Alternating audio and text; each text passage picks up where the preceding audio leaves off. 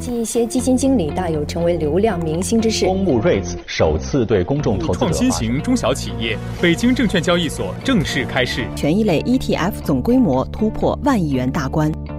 恒大集团债务问题对于市场的影响备受关注。今天上午，滴滴出行发布了公告，公司即日起启动在纽交所退市的工作，并且启动在香港上市的准备工作。来的还是来了，我国电子烟监管迎来重大进展，电子烟的龙头中概股固鑫科技盘前院办公厅近日印发关于进一步减轻义务教育阶段学生作业负担和校外培训负担。现在有了新的方向。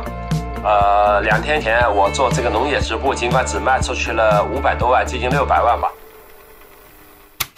刚刚你听到的近一分钟的新闻片段，是我们关于二零二一年的投资市场的一些记忆。我是彤彤，大家好，我是雨白，欢迎大家来到本期知行小酒馆的特别策划。我们关注投资，更关注怎样更好的生活。新年伊始，让我们一起来回顾整个二零二一年的 A 股市场吧。特别提醒，本期节目仅为回顾分享，不构成投资建议。投资有风险，入市需谨慎。我们今天呢，也邀请到了一位非常重磅的嘉宾，有知有行投研组的永静，请永静跟大家打个招呼吧。大家好，我是永静。那今天请静姐来呢，实际上是想请静姐来聊一下整个二零二一年的 A 股市场情况。那么我们先让静姐对整个二零二一年的市场做一个小小的总结。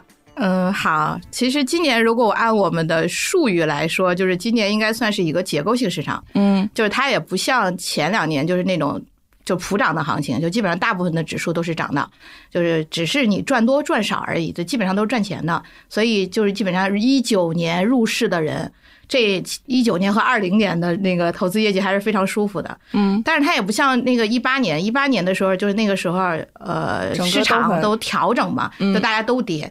呃，都涨的时时候，大家都赚钱，对吧？然后都跌的时候，大家都亏钱，也也不会说看着别人很。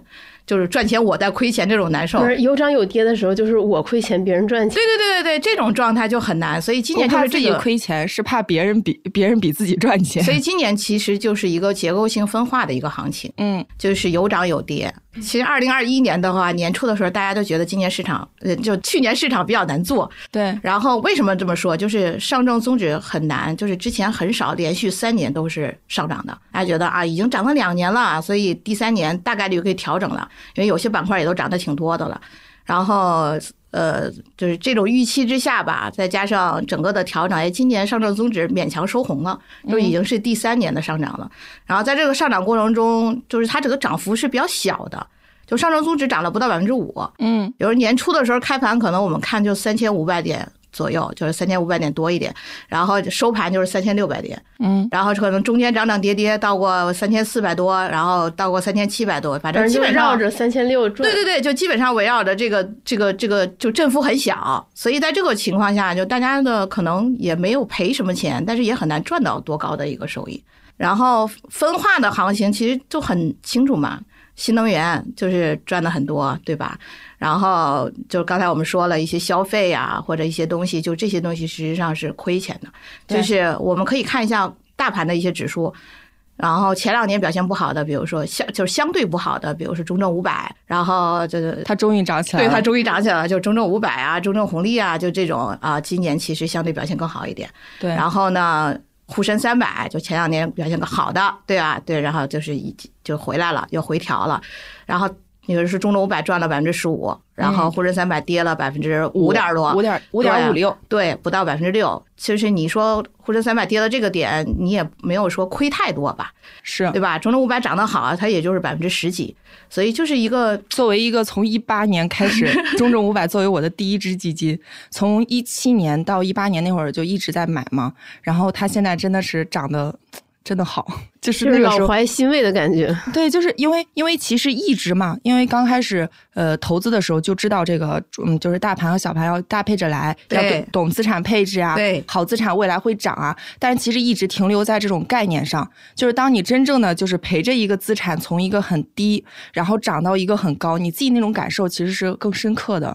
对，你会觉得啊，终于回来了。对，他是这样的，他没有骗我。对的，是这样的，是 风水轮流转嘛？对对对，真的是风水轮流转。对，就是宽基里边，其实大家看三百和五百之间的就是分化，其实也就百分之二十左右。但是行业之间的分化就太大了。是行业里边涨得最多的新能源涨了百分之五十，就这个指数百涨了百分之五十，个股就别提了，肯定会好多个宁王时代宁王时代对吧？它涨得会更多一点。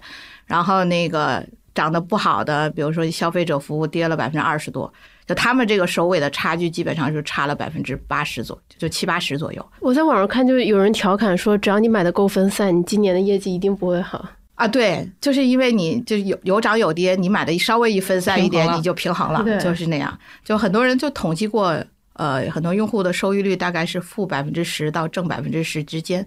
就是就是忙活一年，啊，对，就是你看那个支付宝的总结嘛，呃，就基本上你可能负几的时候就超过了 百分之一半的人。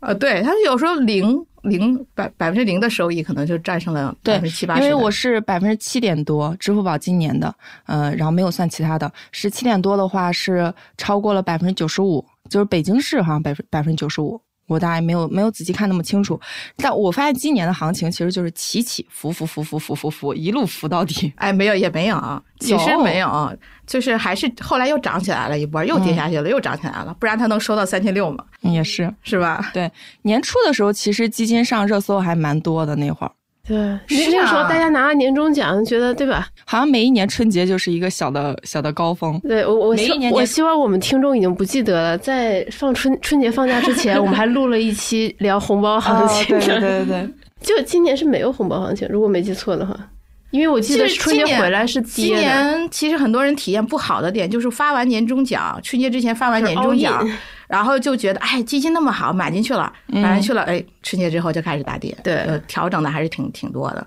对，就跟想的不一样嘛。而且这几年不知道为什么，我一直有一个感觉，好像就是年初的时候基金就特别的火热，就好像那个小牛市要来了，一般这个词就开始出来了。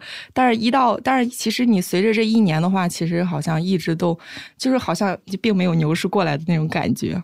其实前两年还是牛市的，就是前两年算一个小牛市吧，嗯一九年、二零年。其实前两年对于炒股的人吧，也没赚什么钱，因为嗯个股其实就是主要还都是一些白马股啊、龙头股涨，基金就是偏好于这些，挑中了什么茅台啊、新能源啊、科技啊，就这些板块，所以基金前两年赚的还是挺多的。对，然后翻倍的基金大有人在，就是就是很多基金经理一下子就出圈了那种感觉。今年年就是张坤全球后援会，对对坤坤勇敢飞对，就频繁上热搜嘛。是那会儿其实真的是非常非常的出圈儿。啊，而且那会儿还针对就是基金经理娱乐化或者说就是饭圈化这件事情到底合不合就是财经自媒理？体对，大家都开始去信波流量。对，其实我们还挺担心这种的。嗯嗯，哎，这个我也想问问你，你怎么看？就是像这种基金经理，可能在某种意义上非常的出圈儿。就静姐，你担心的是投资者会盲目的去追随这些基金经理，还是说担心这些基金经理扛的压力太大？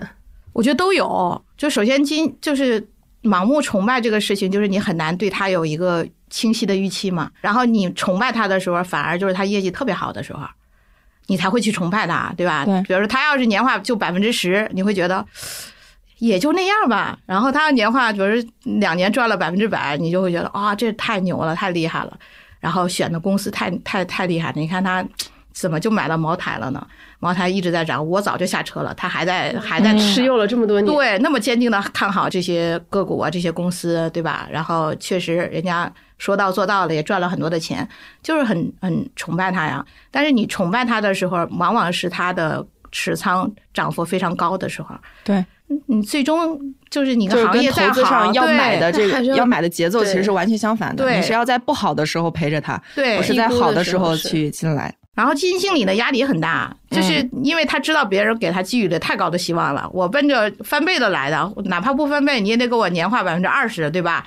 然后这么一个预期来的，但是就是你要是你看今年就是消费不好，所以他们其实回撤也不小，期间就是很多人都骂嘛，骂他们，吐槽他们，就觉得哎你不一样啊，为什么我买之前是涨吗？我一买就亏呢？嗯，你就应该消消费不好的时候给我调出去啊，对吧？你应该换别的呀，追新能源去啊，就不一样。所以就是还是大家压力也比较大，也不了解。就是这个东西得匹配上，然后预期搭在一起，嗯，才能长久，不然的话，我觉得很难。对，是。不过比起消费来说，我觉得对于很多投资者体感可能还是像恒生啊、中概互联这些带给大家的伤痛感会更重一些。对我们刚才其实说的是 A 股的一个行业的分化嘛，嗯其实是在我们基金投资里边不只投 A 股嘛，他们还会投一些，比如说中概股，嗯然后投一些港股什么的。尤其是港股，我们年初的时候，大家会觉得恒生很低估嘛，嗯然后它也有一些比较好的科技类的公司，恒生指数还改过一些编制，就是为了把一些科技类的公司纳纳入进去。然后呢，他真是结果选了一个好的时间点。对它确实很低估，恒生前几年确实表现不好，嗯然后呢，大家就就南下嘛，很多基金就是为了买入一些低估的一些品种，还去改基金的合同，说呃我可以去投港股，嗯然后去做。但是实际上，恒生今年受很多的影响吧，就是它持有的一些板块，今年大部分表现都不好。然后中概互联就是繁扎刀，对，频繁扎刀嘛，然后消费不好嘛，对吧？然后那个医药不好嘛，然后呃科技类的就别说了，对吧？然后这也不好，它其实的金融和地产也都不好，所以整个来说就是呃，所以恒生今年应该是所有的全球就是我们我们主要关心的一些里边是跌就是下跌最多的。然后中概互联是因为政策的原因，是大家都清楚嘛，因为这些公司我们都平常都很关注。所以它今年中概互联，如果这个基金的，就是刚才我们说的是指数之间的那一个分化嘛，对你要说基金方方面的分化就更大。今年跌的最惨的就是中概互联的基金，嗯就跌了将近百分之五十。所以如果你要是在高点的时候买入中概互联，那那你今年可能肯定是腰斩了，就没有没有任何的那个什么。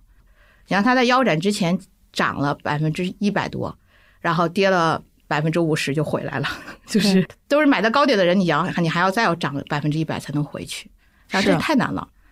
所以今年中概互联就是嗯都比较悲惨嘛。对，你们猜今年赚的最多的基金赚了多少？一百多吧，对，今年最赚的最多的基金赚了百分之一百一十九对，我记得当时看了一下那几个基金的名字和基金经理，我完全没听过。啊。对，就是我们刚才说指数的分化大概百分之八十左右嘛，基金这个分化都多少了？一百六了。哇塞，哇塞，为啥啊？因为基金他们基金经理持股又比较集中，风格比较极致。对他就只有这样的如果他踩到了，他一下就上去了；对如果没有，他一下就跌下来了。对，就只有这样的，才能拿到年度冠军嘛。就是那些我们会认为长期投资啊，看重长期投资、看重均衡配置的那些，然后注重体验的那些，可能他很难露头，他可能能排到前百分之五十、百分之三十，但是他很稳定，对吧？对。但是这种我们每年的冠军，可能就会风格就很集中，你就看它可能前十大中长股就已经配了百分之六七十的占比，然后就买某压中某个行业。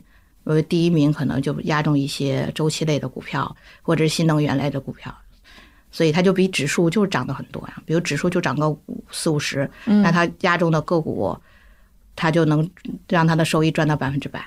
对，就是踩到了。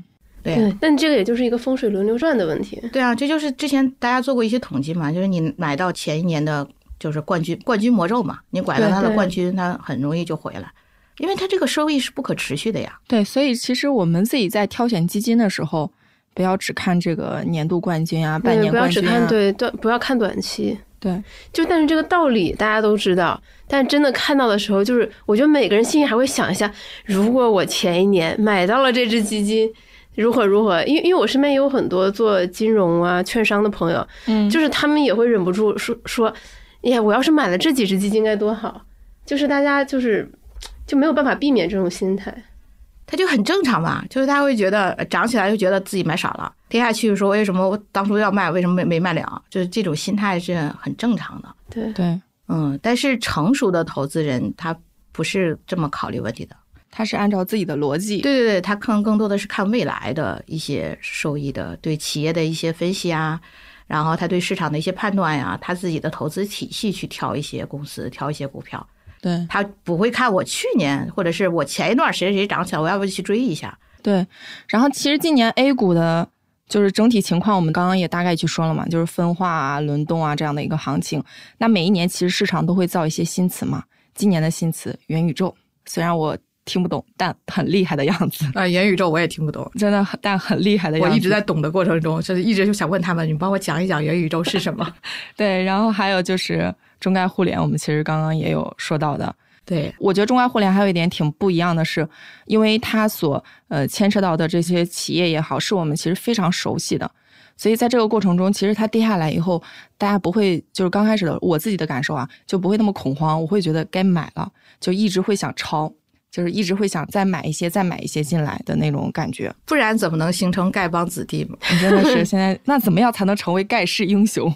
啊，对，就是就是，如果要给今年的一些关键词或者是颁奖的话，我觉得中概互联应该就是给一个什么叫永不放弃的奖。对，为什么？就是我观察到，就是跟跟你说的一样，就很很有意思的一个现象，就是其他的，比如说板块跌下来，嗯。大家可能想的就是啊、我要跑，对。对吧？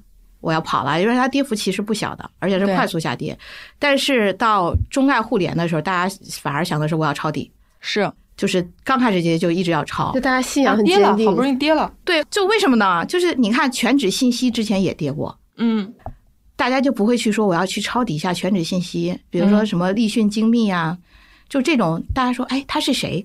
这个公司是什么？完全不没有那么熟悉，对，但是你要说腾讯啊，对吧？阿里啊啊美团啊，就这些啊，我们都很熟啊。对就是公司看起来就大家。大家内心深处会觉得它是个好好资产。他们只是现在遇到了困难，我们可以帮他一把。对，就跟我们就是双十一一定要去抢的原因，就是因为我们当都是很熟悉的东西，自己用过了，对觉得它没问题，对吧？然后我就一希望有一个好价格去把它买了。然后呢，中概互联就是这样，大家内心深处觉得他们都是好资产，嗯只是可能受这次的政策的一些影响，而且也不是全对全部针对他们，觉得肯定未来还会涨起来，他们都是一些比较好的公司。然后在好资产的这么一个预期之下，哎，既然有好价格了，那我就去抄底，所以义无反顾的在抄。然后发现这个价格越来越好，啊，对，然然后然后二一年黑板报的收益全都用来填中概互联。但是还好，我记得，因为静姐在十二十二月几号，你是其实买入了一次中概互联，对，二十九，你买的那个点儿是最低点儿吧？好像对，啊我记得这。不好说，也许还会跌。啊，对不能预测。对，不好说。但你买那个二是一年，对二一年，对，嗯，但你买的那个点确实还挺好的。那会儿其实很多人很多人已经买进去好几轮了。就是我为什么可能没有最开始就去抄，呃对，因这也是可以聊一聊的。因为它政策的影响会影响这个行业或这些企业的我们对它的未来的一些盈利的模式的一些预期。比如它原来是靠在那个环境里边，对吧？靠那些业务模式去赚了那么高的收益，盈利了那么多，那它现在政策。比如说我们的政策出来了，那他们未来的这种模式是什么？而且大家就我肯定就是这个这个东西是需要消化的，再加上他们还有美国美股退市的问题，还有一些就是恐慌的杀盘、杀跌盘的问一些问题，就是它一定会有一些情绪宣泄的。嗯，所以在这个基础上，我我会再等一等，我不会那么着急的去做这个事情，因为它跟嗯。就是比如说，我看好沪深三百，嗯长期我可能不太看重它，它只要不是特别高估的时候，它的价格差不多的时候就差不可以买多我就可以买。但是它行业其实是有行业它自己本身的一些特点，特点的，就它有它自己的周期的。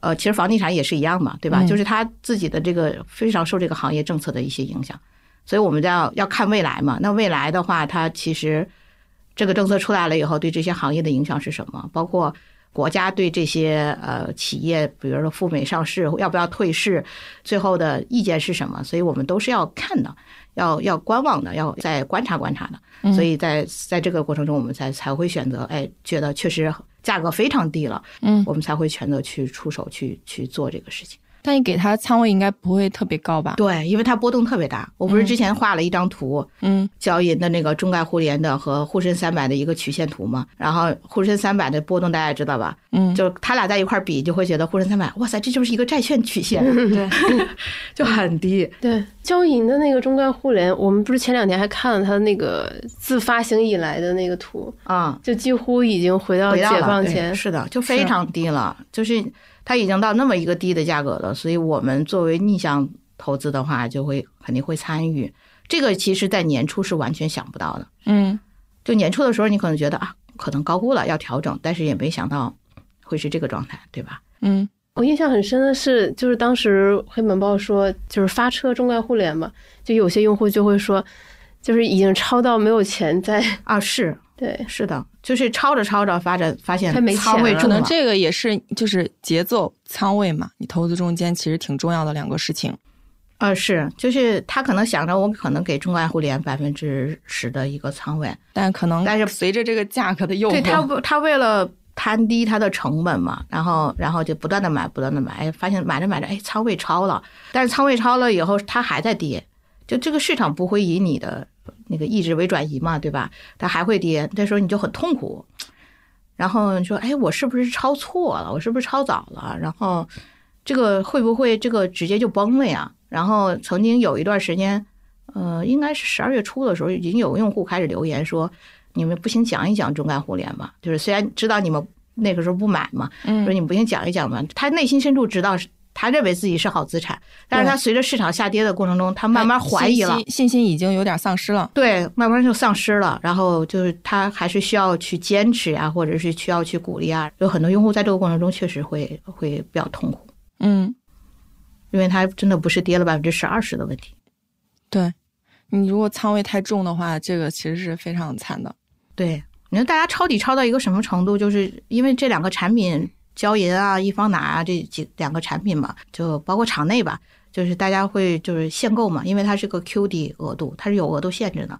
然后这两个这两个产品就是一直都是暂停申购、限制大额申购、开放申购。就今年这个光出公告已经出了好几波嘛，就二零二一年出公告出了很多，就是因为额度的原因，然后大家没办法去场内买。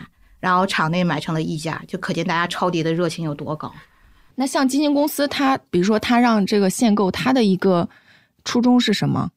它不是它不是主动，它是因为他们属于 QD。QD 的话，对，就是每个基金公司其实都是有 QD 的额度的。就是 QD 可以就是解释一下，市场呃是那个海外的，对国内发行的基金公司发行的投资。就是海外的一些基金产品，嗯，因为我们实际上是有一些外汇额度啊、投投资额度啊这方面，所以它 QD 的规模其实是受限的啊。如果一个基金公司它整个的 QD 的产品额度够了以后，它的就没有办法，它就只能限大额或什么。所以现在易方达好像还限五百呢，嗯，交银之前是限一千，现在开放申购了，我也不知道是不是最近大家坚持不住了，很多人开始数了，是不是额度又空出来了？嗯。对，今年这个我觉得下半年最大的事情，现在大家还在讨论呢，就是中概互联。对，因为它那比如说足够惨烈，就是我觉得中概互联获得就是静姐说的这永不放弃，我觉得特别对。毕竟丐帮弟子遍布对 全国各地，我们现在都是丐帮弟子。对对对。然后其实这是今年很火的一个词，另外一个其实很火的就是新能源了。啊，大家说的宁王时代呀、啊，然后这个就是新能源赛道的这种火热，然后它属于，我觉得它属于二零二一年其实绝对的热点。哦，是，其实新能源二零二一年还能持续热，也是出乎大家意料的。对，它在前两年是一个什么样的情况啊？就是前两年大家一直都觉得啊，呃，那个喝酒吃药行情嘛，啊，对对吧？那个时候又是今年吃呃茅台 YYDS，二零二一年好像呃喝酒吃药也持续了大概一两个月的这种好的它就是春节之前嘛。对对。然后其实新能源只是被普通投资者忽略了，就是新能源其实赚的也不少，就是二零一九年和二零二零年两年，基本上它那个指数都赚了百分之二百。嗯。呃，非常夸张的一个涨跌幅，但是它可能就是不如茅台他们整个的，茅台他们涨的时间可能持续会更长一点。对，所以它只是被就大家会年初的时候会觉得，哎，像呃新能源已经涨那么多了，有可能是不是已经高估的状态了？包括之前长期就是之前就布局新能源的人，可能年初也都进行了一些减仓的一些操作呀什么的。对，就是前两年涨得比较好。对，大家可能去转战一些低估值的一些板块啊什嗯么的，然后。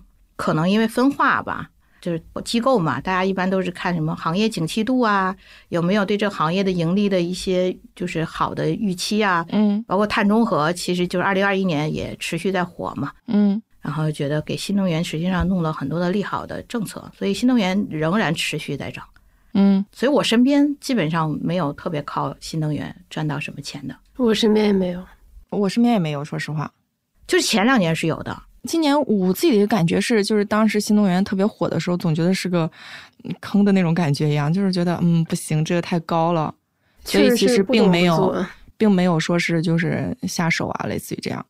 啊，是，所以就是为什么说今年大部分投资者的收益是比较普通呢？就是很热门的吧，就包括周期股，我觉得周期股包括煤炭啊、钢铁呀、化工啊这种，我觉得普通投资者看那些公司都没有想下手的欲望吧。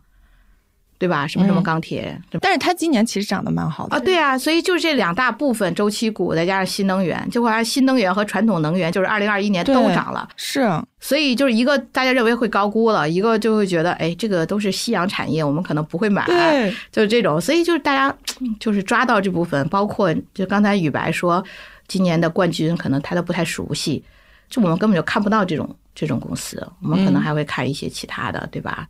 有业绩支撑啊，或者估值没有那么高的一些，所以就没有抓到嘛。我没有听说我身边的人今年的收益会特别高。嗯，对。像碳中和的话和这个新能源的一个增长，它之间的一个关系是什么？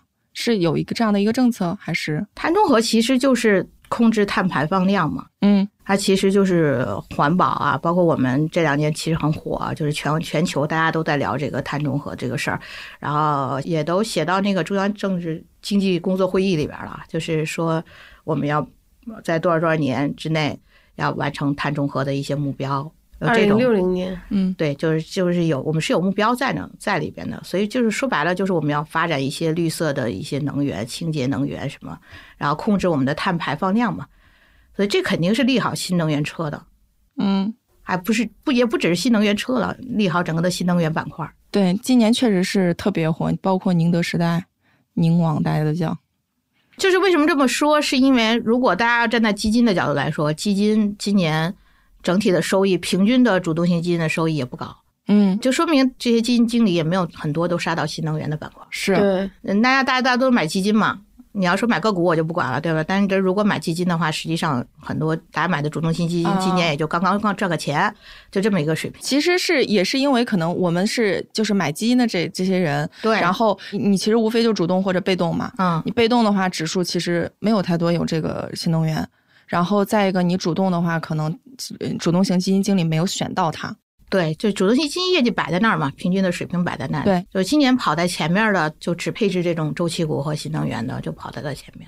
对，但是其实这个新能源真的是今年 A 股的顶流了。是，但是我觉得市场没有永远的 YYDS。对，就是还是跟我们整个 A 股的一个特点有关吧。对，所以大家还是要谨慎一点。对，像 A 股的话，它还是一个轮动的一个比较多，就是我们的整体波动啊也会比较大。这就是 A 股的投资者，或者是我们基金的投资者投股票市场来说比较难坚持的一个点嘛，就波动太大了。然后波动大的过程中，你就容易特别特别容易去坐过山车，嗯，然后特别考验你的情绪。很多人就是要不贪婪，要不恐惧，就他拿不住。就一旦你拿不住的话，你就很难在长期上赚到钱，就很容易追涨杀跌嘛。对，那 A 股像这种大 A 字形的这个行情。大概是一个，它是它是为什么会一直是这样的？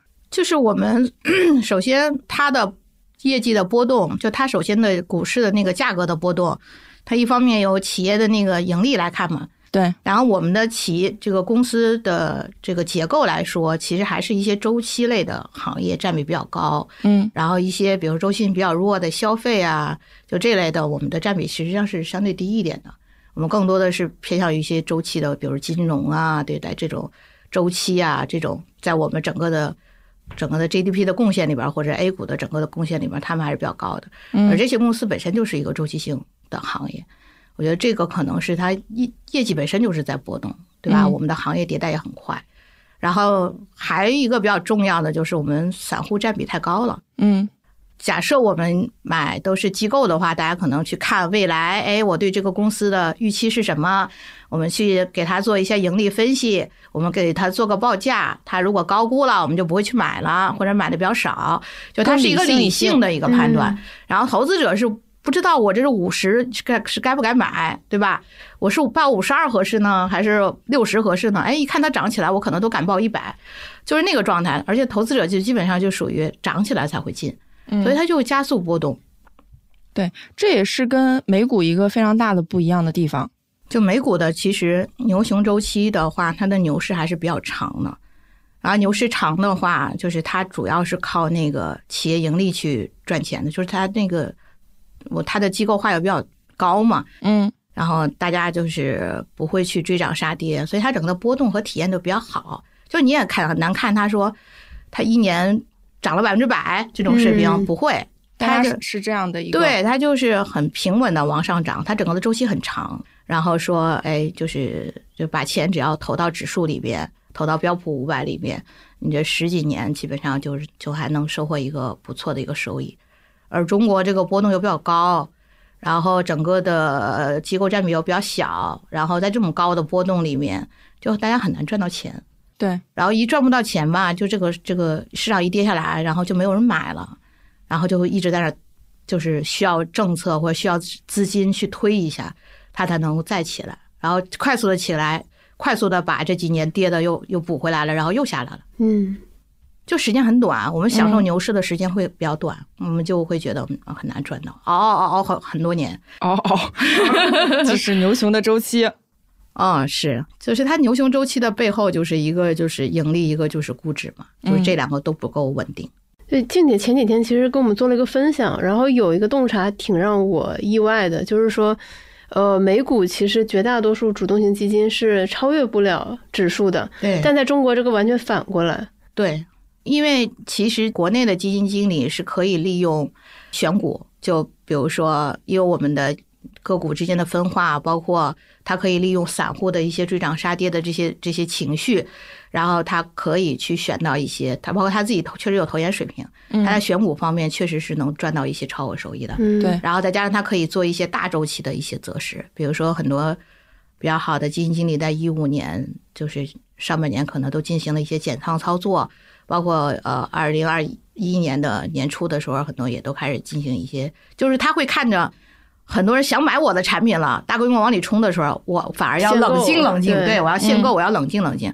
他通过这种方式降一下仓位啊，然后来呃大周期的择时，再加上选股，他是确实能获得超额超额收益。对，偏股型好像在咱们国内的一个收益是，就是从是从啥时候开始？是十六点几，是不是？对嗯，就是偏股型的基金的呃基金本身的收益，对，它平均水平就是百分之十六点多。对，其实是非常非常高的。对是，但是实际上大家靠主动性基金或者是靠基金赚到钱的没有。就是还是那句话嘛，基金收益不等于投资者的收益。哎，对，是是拿不住。对，我印象很深，好像近五年的数据是百分之八十的，就是偏股型混合基金是超越了指数，但是在美股的话，只有百分之十的左右的主动型基金是超越了指数的。因为因为其实尤其像我身边或者我认识的 A 股投资者，其实大家就是很习惯性去买主动型基金，很少有人去买指数基金。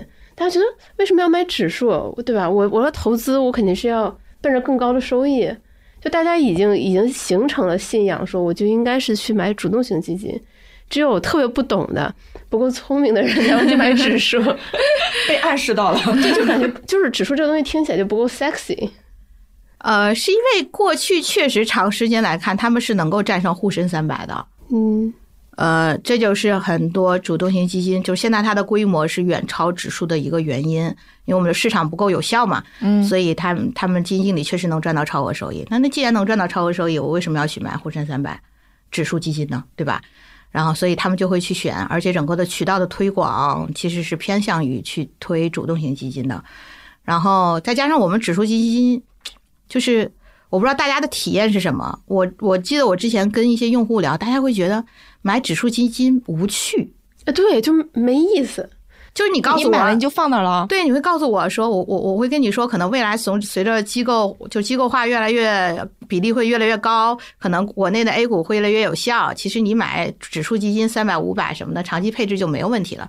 他觉得，哎，那你的投资的给我乐趣在哪里？乐趣在哪儿？或者你显示不出来你的投资能力啊？我的目标是要赚超额收益的，他可能不太想我的目标是先不亏钱，对吧？我先赚到普通的一个平均收益。他他的目标就是我要奔着超额收益去赚，所以我要挑一些投资实力特别强的基金经理啊，去帮我去做选主动型基金。但是主动型基金也有它的问题，嗯就是比如说，二零二一年就是很大的感触，就是很多基金经理。呃，比如说情绪方面、内卷呀，包括离职啊。其实我经常面对的问题就是，我需要去换，去调换。就是你你的策略中间可能是选了哪只基金，但是因为离职或者有其他变动，你就需要去换掉。啊，是是的，就是他你会发现，哎，他已经不是我当初买他的这个理由了，或者是这个人都换了，那我只能去把它去换掉。嗯，就它管理的难度是比较高的。对，但是其实不论是主动和指数，你都不能追涨杀跌，你还是不要在它特别高的时候去买。对。就是他们整体来说，你像指数可能是一个基础的难度，主动基金可能再往上，像个股那就是更往上了。对你说的指数肯定是说的是宽基指数对，行业指数其实就类似于你当了个基金经理，你去选股嘛。对对对对对，嗯，那个更难。是，我觉得金姐刚才说的一点就很有意思，她是说其实很多人。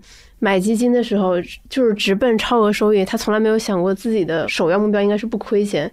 我觉得这个背后其实是大部分中国家庭就是根深蒂固的，其实也是那个刚兑的思想。对，就大家买，大家做投资，从来没有想过自己会亏钱这个事情，就是总觉得说我我买这个东西，按道理来说我应该是赚钱的，然后一旦亏钱，其实就心态就崩了，觉得是被割韭菜了，觉得是基金经理老鼠仓了。对，我觉得。这个是刚兑是一个很很重要的，就是我们大家会觉得理财是一个很简单的事情，或者是就应该是赚钱来了，我就是奔着赚钱来了，对吧？我不赚钱，我干嘛要来投资？对，嗯，但是实际上他不是很清楚你买的那一个产品到底是靠什么去赚的钱，对，对吧？然后你特别有意思的事儿就是，我一五年的时候。一五年四月的时候，大概是把我的持仓去减掉了。然后那个时候为什么我要去减？就是我多年不联系的小学同学过来找我说，我要买基金。我想完了，这周围的人可能都大家都要买基金了，对吧？那就必须要出来了。然后这个事儿发生在二零二一年过年年初的，就是过年的那个期间再次发生。然后说，哎，我要买基金。在二零一九年的时候，他找过我，然后我说。买基金呗，然后他说：“哎，基金你们收益太普通了，我要做股票。”然后做了两年股票，然后然后过来找我说：“不行，我要买基金。” 我说：“你我说你打算赚多少钱？”啊他说：“你们大概能赚多少啊？”我说：“基金可能就是百分之十几年化。”哎，你这收益也太低了！你看他就 奔着收益去了。下次他来，他再来找你，你能告诉我们一声？对。所以那个时候我在公众号也都，其实去年年底我都在公众啊，不是去年，二零二零年年底的时候我就在公众号说，我说大家别买那些业绩特别高的了，就别别往里冲了。其实就能你你还是间接能看出来市场情绪到底是怎么样的。没事要跟自己的朋友聊一聊。对。那我们刚刚其实也聊到了主动型基金嘛，那我们就刚好去顺着聊一聊今年的主动型基金经理。那对于静姐来说，今年有没有让你印象比较深刻的基金经理？我感觉每年的市场不一样，每个基金经理的风格也不一样，所以每一年都是有呃特别顺风顺水的基金经理，也有特别悲情的基金经理，就是几家欢喜几家愁，就是分化完全不一样，就每个基金经理的风格是不一样的。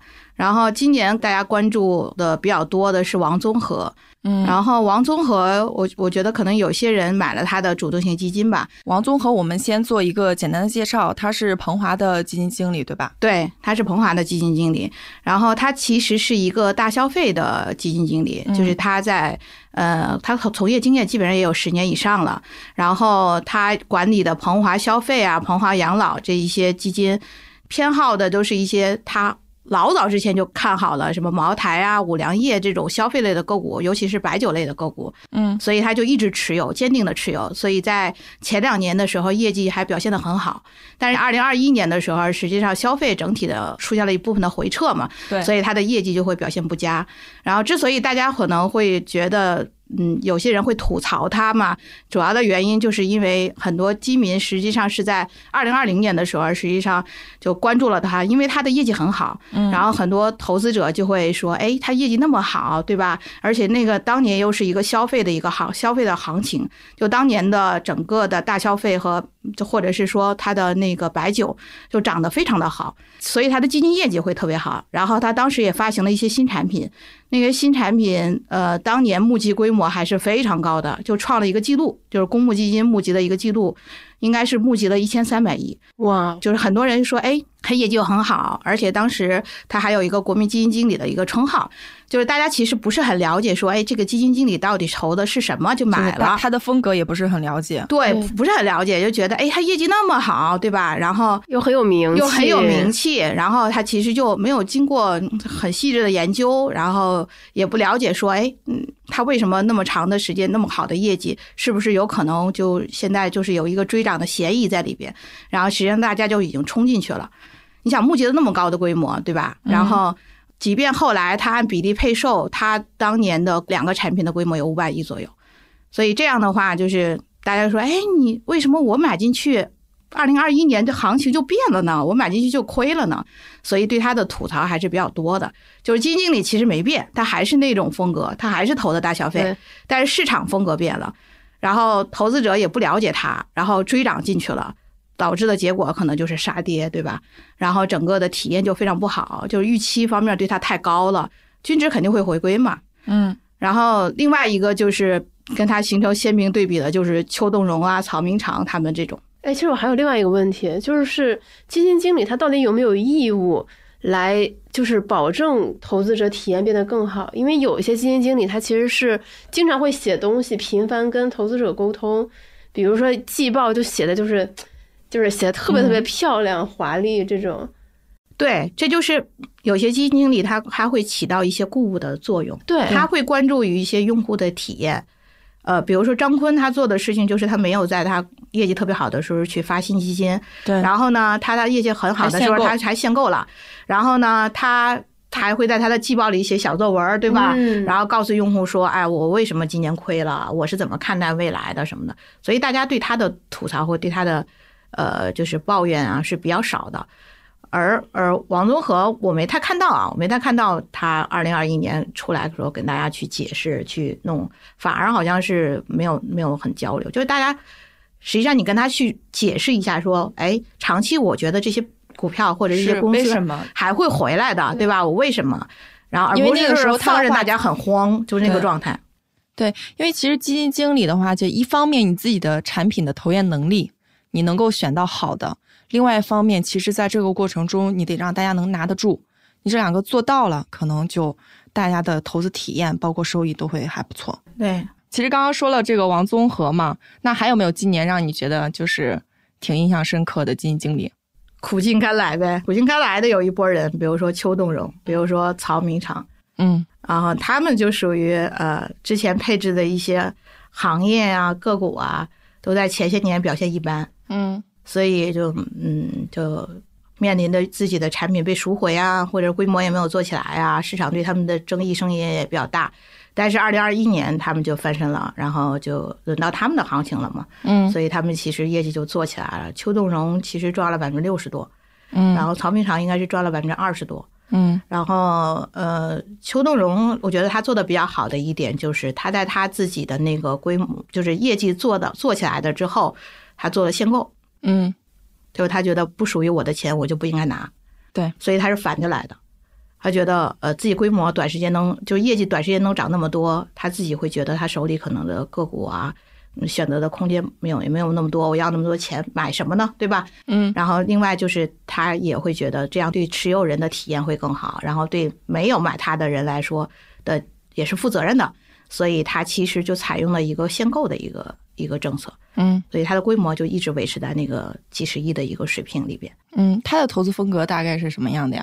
它是就是大部分基金经理可能就偏向于一些大盘股，嗯，白马股、大盘股，然后他反而去做一些中小中小盘啊，然后看重于估值，嗯，然后去选一些可能被大家平常忽略的。可能被甚至被错杀的一些没有看好的一些个股，因为大家盯着的可能永远就这十几二十只，对吧？几十只的一些好公司啊、个股啊什么的，大部分呢其实是就大家就看不到他们，但是这个反而就给了一些机会嘛，所以它就偏重于做中小盘，而中小盘实际上在二零二一年的，你看中证五百算是已经算中盘了嘛？对，然后国证两千啊、中证一千啊表现比中证五百还好。所以就是他的整个的业绩也会表现的会更好一点，这样的基金经理我觉得是需要大家去关注的。他坚持自己的风格，在他自己不好的时候还是默默的坚持，然后当他自己的风格起来了以后，然后主动的他愿意去主动的去规划或限制，就是用户的投入啊什么的，资金规划对用户负责任，我觉得这是一个比较好的基金经理的表现。对我们在这里说的就是推荐大家去关注，我觉得更多的是让大家了解这个基金经理的风格、他的投资体系，以及他过往这些年他怎么样就是坚守了自己这个体系来做的这些投资策略，而不是说这基金经理好你就买吧。对我们我们不是这意思啊，对，是因为补充的非常好，因为哎对。合规，球力很强。对，因为大家刚才说了，就大家会经常的去选主动型基金。对，就选主动型，你怎么去选？就是我们还是希望能找一个靠谱的人或靠谱的平台，怎，怎么是站在我这一边的，对吧？从他们看做的事情中间，对，是的，所以就是你要你要你要去看，可能让你去挑看他们的重仓股，或者是你甚至去读他们的访谈。很多用户是读不懂的，或者是看不清楚的。哎，其实去年底那段时间，坤坤的各种访谈啊什么的，嗯，还还有他写的各种文章，其实在网上传的特别广，就那个文包，我不知道有多少人看完啊。是，就是看访谈的已经算是想去了解了，包括看访谈的、看季报的，已经是想去看看。这个人是什么样的情况？就是你不关注他，你不了解他，你怎么知道他适不适合你呢？对，而且有时候你比如说你看他的访谈，他说的话有时候其实能不能打动你，或者说有些基金经理其实还会直播嘛。然后你你看他的感觉，其实有时候你自己也会有一点这种感知。对，你看这个人靠不靠谱，就是知行合一嘛。他说的和做的不一样。是对。就我还蛮喜欢看那个基金经理写的季报的，就有些真的写的很好。嗯，呃，我记我记得二一年是那个乌传燕啊，对，对，乌传燕写的就很好，是吧？能找着写的季报写的好的也很不容易啊，是不容易。很多人都是按合规要求写一两段就写了，对，就然后有些就会写的很多，包括有一些基金经理直接就会把他的焦虑啊。什么的就写出来说一说，对，就那种就还挺动人的，就是从从文笔的角度来讲，对，就是你了解一个人的更多面的时候，其实会对这个人的印象会更深刻，了解的更多。是，其实今年其实还会有一些非常新的产品去发售嘛。那今年静姐有没有觉得有哪些产品可以值得说一说的？二零二一年，瑞斯吧，嗯，其实发了很多的，它是一个什么？就 REITs 是一个新的基金类别，其实之前是没有的。之前大家会看到什么货币基金、债券基金、什么股票基金、混合基金、什么 QD，就是什么另类投资，就类这种 REITs 出来了以后，就相当于填补了，又又增加了一个基金品类。嗯，它的全称应该是不动产投资信托基金，在国外其实已经运作了很多年了，而更多的是跟房地产相关的一些信托的一个基金。国内的话，其实。二零二一年发了一批是做基础设施的，嗯，比如说高速公路收费、什么产业园区、什么仓储物流，就是针对于基础设施，然后去给给他们发了一些产品基金去做这个。从他的投资的东西来说，你就知道他跟股票啊、债券啊，他们之间是完全不一样的。他投实业的，嗯，投实业的话，那我们对于普通老百姓会说，哎，我可能看好你们的高速公路收费这个项目。对吧？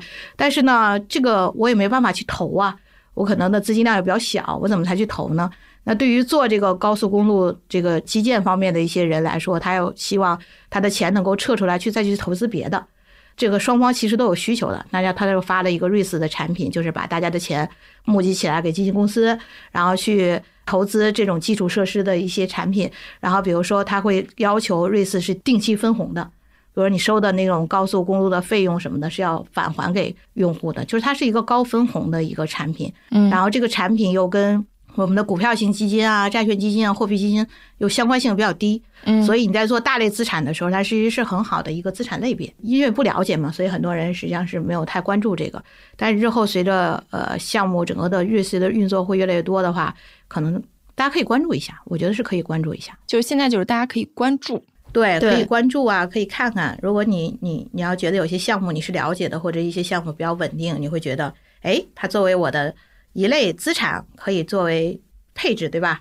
长期它有一个长期资产嘛，然后分红又比较高，然后那个业绩业绩长期来说还是不错的。所以在这个情况之下，就是它的风险等级基本上是设介于股票型和债券型之间的这么一个水平。嗯，所以就是。大类资产嘛，我们要挑一些相关性比较低的资产，这样可以分散风险。嗯。那聊完整个 A 股的市场情况呢，我们最后可以回到投资者身上，因为我们其实今年在二零二一年十月份的时候转发过一篇，就是基金公司联合制作的一个公募权益类基金投资者的报告嘛，然后不知道大家有没有这个印象？当然有印象啊，对我主力推荐的。对，当时我们好像发的也非常及时。对，这个这个报告我觉得特别精彩的一点是，它用非常详实的数据证明了一些我们经常会持有和我们经常一直在强调的一些观点，比如说，呃，基金经济其实确实不等于基民收益。对，然后包括说基民的频繁操作，其实对你的收益是有损害的。还有，如果你买到了明星基金，你也未必能跑得赢市场。就之前我们老是听到这些话。然后他们用报告来向我们证明说这些现象是真实存在的。对，用了非常多详实的数据，然后也非常推荐大家来听一下。我们也会把这个文章放在我们的 show notes 里边。对，然后想问一下静姐，就是，嗯，你看完这个报告的时候，有没有就是我印象很深刻的就是，其实大家也都已经用数据验证过了，就是为什么基金赚钱，基民不赚钱？就它这里边有一个公式，还挺就是让人印象深刻的，就是你。基金投资到底能赚钱还是能亏钱？它是有两个方面来决定的，一个是你买的那只基金它到底是赚钱还是亏钱的，一个是你在上面付出的一些行为所带来的，比如说你追涨杀跌，哪怕这只基金长期是赚钱的，但是你在上面追涨杀跌，最后你还是亏损的。这就为什么它我们这么多年，我们其实不论是公募基金也好，指数基金也好，长期的年化收益率都不低，但实际上很多人在基金方面都没有赚到钱。个股就更不用说了，对吧？所以它是有两方面来决定的。然后我也观察到我身边的朋友啊，包括我会私下跟一些用户去聊，他们的一些投资行为，真的对他们整个的资产的回报的影响非常大。是，就是很多时候我觉得是大家都是道理都懂，但是控制不了自己，嗯，还是会追涨杀跌。对，呃，那静姐身边有没有比较让你印象深刻的例子呢？呃，其中一个我觉得对我印象比较深刻的就是。呃，我去跟他聊，对吧？我说你盯不盯盘？其实这个就是大家投资过程中经常会碰到的问题嘛。然后他说盯啊，我很焦虑。那我说你都怎么操作呀？他说我其实是看呃估值数据的，但是有好几个平台都有估值数据，然后我就去看，哎，哪个平台出来的哪个品种比较低估，然后我就会在上午，然后直接下单去买它，然后每天就在盯盘，每天都在很焦虑的做这个事情。我说那你们家大概有？多大的资产比例是投在你的这个这部分的投长期里边？对，权益里边啊。他说呀，我还真是搞不清楚，被问住了。对，他说，呃，我觉得应该挺高的吧，我也搞不清楚。但是有一部分是我老婆在管。我说你先回去看看。他后来自己去盘了一下，就特别惊人，就他们家的银行理财、活期存款、定期存款加在一起的比例非常高，有百分之五六十吗？差不多。然后我给他就是说，天天折腾的这一部分其实是很小的一部分。对，然后我说你自己想想，你银行活期理财也就现在也就百分之三到百分之四的一个收益吧，你五年期的定期存款能有多少？他们又在你这里边占了那么高的比例，那你觉得你未来三五年，你你这个整个家庭来说，你的年化收益率能高能到哪儿去，对吧？然后长期肯定还是资产配置决定绝大部分收益嘛，所以。他就觉得啊，好震惊！就是没有盘点之前，他就完全没有这种概念。盘点完了，他会发现啊，我原来只有百分之五到百分之十的资金在这里边，每天瞎折腾，对，每天盯盘又很辛苦。对，就是就是这方面，其实很多人经常会犯的一个错误。我觉得是大家还是要去盘一盘自己的资产呀，看看自己分配的合理不合理。如果有些钱，包括你给孩子定投的钱呀，包括你们五年以上不用的钱啊，还是要投到一些权益类的资产里边，嗯，不然这个机会成本太高了。对，其实每刚好是每一年年底的时候，年初的时候，其实都可以进行这样的一个财务盘点。对，这是特别好的时机。就是有的时候你可能年初的时候想的很好，说我要大概买每买每类资产买多少比例，嗯，但是你在投的过程中，或者是你每个月都有钱进来嘛。对吧？然后再加年终奖进来，你你投着投着发现，哎，已经偏离了你当初的目标了，还是要定期盘一盘。对，所以大家也可以趁着这个年初的机会，然后去盘一盘自己的家庭资产情况。对，嗯，我觉得这波比我买哪只基金，对吧？这个的影响的，就是作用会更高一点。对，嗯，我这边也贡献一个例子吧，就是我前两天遇到了我一个也算是挺有名的一个投资大佬，然后我就问了一下。因为关系还可以嘛，我就问一下他去年的投资收益怎么样？二级市场投资，他说他的这个投资就非常的惨淡。我说为什么？他说他买的都是他特别熟的公司的股票，嗯，然后就是比如说就是而且全是互联网啊啊，然后他他没有想到亏了那么多。他说我我跟他们都是好兄弟啊，我一个电话打过去就知道他们的公司的经营状况都没有什么问题，结果去年就亏的特别惨。就是就我以为自己很分散，但实际上很集中。对，就是我没有想到一个特别有名的投资人，他居然在二级市场上也完全不做分散投资。呃，是，就是能，就是不是真的分散配置这个点，我觉得也是很多人会经常碰到的一个问题。你身边应该也有类似这样的案例，包括我身边也有一些呃互联网大厂的一些人，然后他们非常热衷于炒股。而且问他们买什么股票的话，他们基本上买的都是哎互联网其他互联网大厂的个股呀，对个股。就是我说为什么？他说我们这个很多人都认识，对吧？都知道彼此的业务模式有没有这个公司有没有出现什么问题。然后呢，所以我们就全都是集中在这里。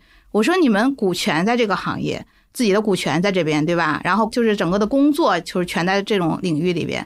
然后呢，你买的还都是互联网公司的一些个股，就是你的风险太集中了。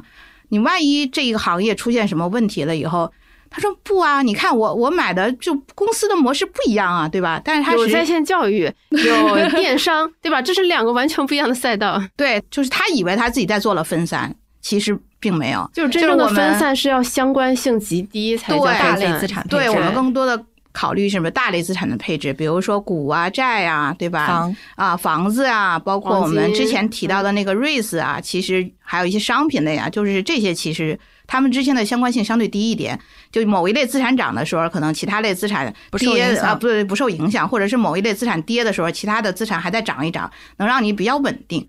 因为很多人就是你很难保证某某一类资产在某一特定时期不会出现问题，对吧？即便我们说长期来看，股票是收益最高的资产，但是如果某个周期里边整个的周期有十年，整个的股市表现不好，你也很难承受得住。毕竟我们的投资期限是有限的。你要说站在一百年的基础上，那肯定是这个样子。但是我们每个人可能只能投个二二三十年、三四十年。而且我们其实资金量也有限。对，是的。然后，另外就是你可以全球，比如说我们都是投权益类资产，可能全球不同的，比如说美股也投投一点啊，港股也投一点啊，A 股啊，A 股也投一点，因为他们的表现也是不一样的。对，所以就是可能是在金融危机的时候，可能大家相对有一些相关性会高一点，比如大家可能都会出现一些问题，呃，但是其他情况下大家表现还不一样，所以全球的配置也是一种分散配置。所以总结一下，其实就是我收获了两条忠告，一个是。在这种岁末年初的时候，要做一下资产盘点。对，一个是看看自己到底有没有做到真正的分散。对，是的，因为大部分人来说还是很难承受一些财产的大损失的。就是一旦下跌的时候，你的痛苦程度要比上涨的时候要高很多。对，那我们今天呢，其实已经聊的差不多了。那最后呢，我们就是二零二二年了嘛，就是有什么还想说的吗？可以留在我们的这个播客里，也许明年年终盘点的时候再请你来。对。我感觉我不会太想说一些投资相关的东西。那你想说什么？我就希望疫情赶紧过去。啊，是这个好现实。因为我呃回老家的时候，跟老家的人们去聊，就会大家觉得这两年太艰难了。嗯，然后我觉得疫情赶紧过去吧，然后大家日子好过一点。你日子好过了，我们的股市才能好。说白了就是一连串的事情。是我我前两天还看到一个热转的微博嘛，就是说今年就是二零二一跨二零二二年，没有多少人回顾过去，也没有多少人展望未来啊，大家就是凑合过。其实我还是希，就是我觉得还是希望是特别重要的一件事情。嗯，就是有希望才会有信心。对，所以我们最后就祝二零二二年就是疫情尽快消散，大家都身体健康，股市投资顺利吧。好，希望大家都能获得自己想要的收益。但有点难，对，这个可能会有点难。哎，反而是这样，就是大家所有的降低预期了，也许会有惊喜。好像人生就是这样，升华了，升华。好的，然后那我们今天的盘点就到这里，然后非常感谢静姐。对，就如果大家还有任何想要就是继续探讨的话题，欢迎在我们的评论区里留言。对，因为今年除了我们盘点的这几个事情，还肯定还有更多的事情。如果大家今年觉得有特别有感触的，也欢迎在这个评论区留言。对，那我们二零二二年，就是呃，这是二零二二年。对我们二零二三年再见。好的，那我们就结束了啊。好，拜拜，拜拜。